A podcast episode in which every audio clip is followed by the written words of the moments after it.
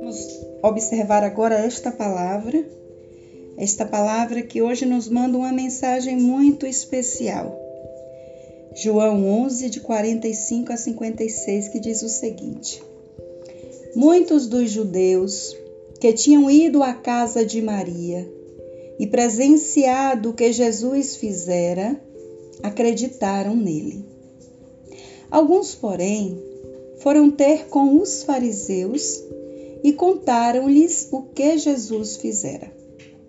Convocaram então os sumos sacerdotes e os fariseus do sinédrio e disseram: Que faremos? Pois este homem está fazendo muitos sinais. Se o deixarmos continuar assim, todos crerão nele. Virão os romanos e destruirão nosso lugar santo e nossa nação.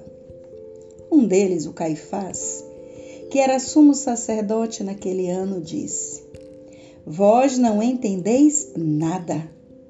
Não compreendeis que vos convém que um só homem morra pelo povo em vez de perecer toda a nação?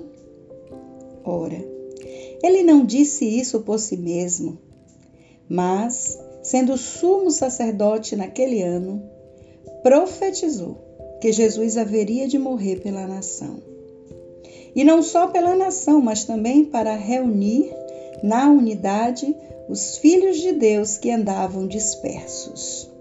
Portanto, a partir desse dia resolveram matá-lo, de sorte que Jesus não andava em público entre os judeus, mas retirou-se para a região vizinha do deserto, em uma cidade chamada Efraim, e aí permaneceu com seus discípulos.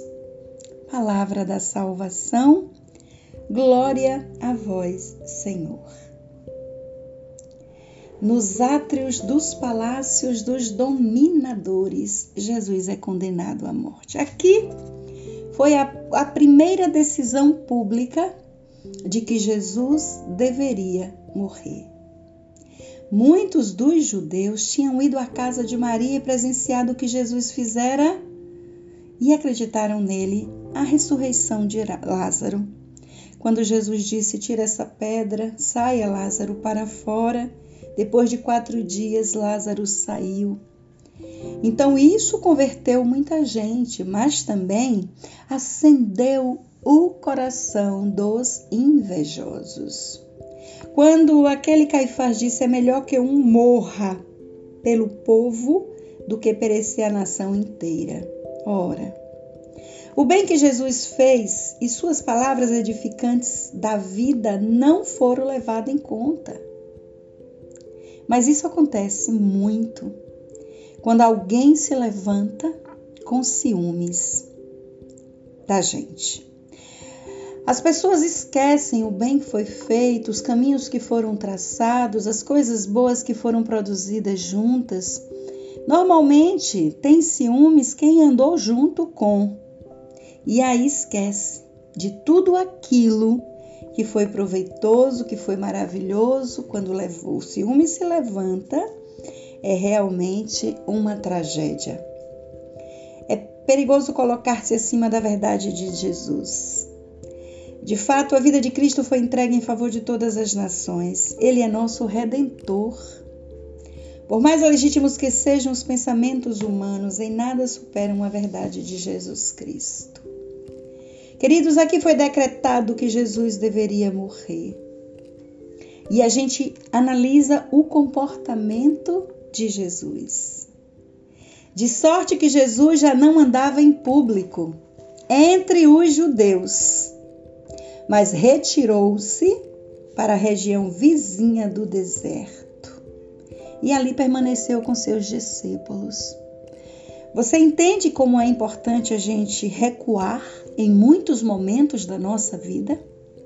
Não significava aqui que fosse covardia de Jesus, em hipótese nenhuma, porque uma, um santo de Deus que nasceu para morrer por todas as nações não é covarde.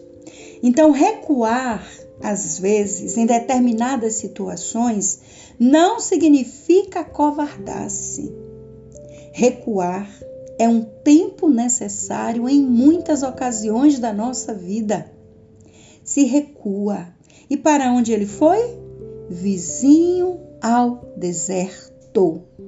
Lugar onde não tinha muitas pessoas, lugar onde o tempo era propício para orar e escutar o seu Deus, o seu Pai, o nosso Deus, o nosso Pai. Há tempo de recuo faz parte de um ciclo de vida, de uma missão dada por Jesus. Então ele recuou com seus discípulos e ali continuou seus ensinamentos, continuou a sua missão para preparar os discípulos para o que aconteceria, porque logo isso aí, após isso aí, seria a semana seguinte, que nós já vamos começar a viver amanhã com o domingo de Ramos, quando Jesus entra em Jerusalém. Osana ei. Este é o filho de Davi, Jesus, o nosso rei. Então, vamos começar a viver amanhã intensamente os passos de Jesus. Amanhã nós vamos começar a meditar sobre esta semana santíssima, onde vamos reviver em memória toda a paixão, sofrimento e morte de nosso Senhor. Por isso, meus queridos, vamos fazer um esforço, tá? Vamos fazer um esforço para vivermos dia a dia toda a programação da Semana Santa. Esse é o nosso chamado. Esse é o momento de recuarmos para meditarmos sobre toda a paixão, sofrimento e morte de nosso Senhor Jesus Cristo.